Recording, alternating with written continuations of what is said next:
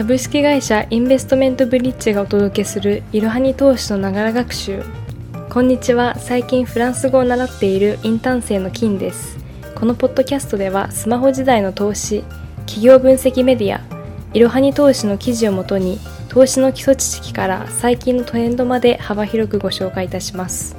通勤時間などの隙間時間でながら学習をして様々な知識をつけていきましょう。今週は週末エピソードです。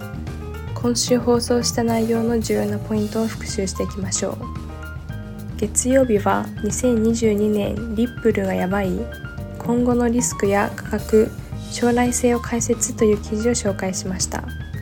重要な3点を復習しましょう。1リップルは国際送金に特化した中央集権的な仮想通貨。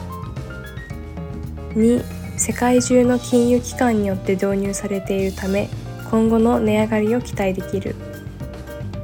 3リップルを購入するならコインチェックがおすすめ。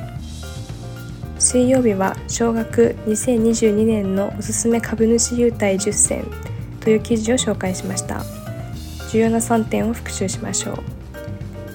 15万円以下の資金でもらえる株主優待もある。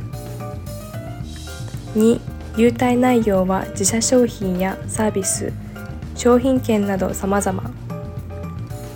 3少額から株主投資デビューしたい人は優待銘柄もおすすめ。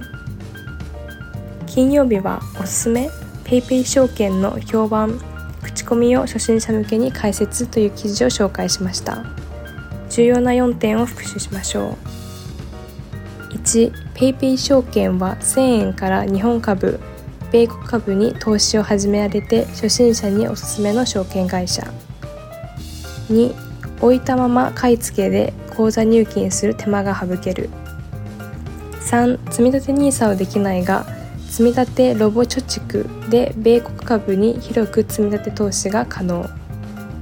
4中上級者からは使いづらいといった声も。来週はカーボンニュートラルコールドウォレット。FRB ゼロ金利対策解除についてになります。では良い週末をお過ごしください。本日も最後までご視聴いただきありがとうございました。ぜひこの番組への登録と評価をお願いいたします。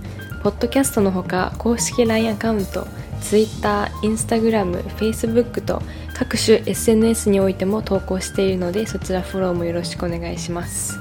ローマ字でアットいろはに投資です。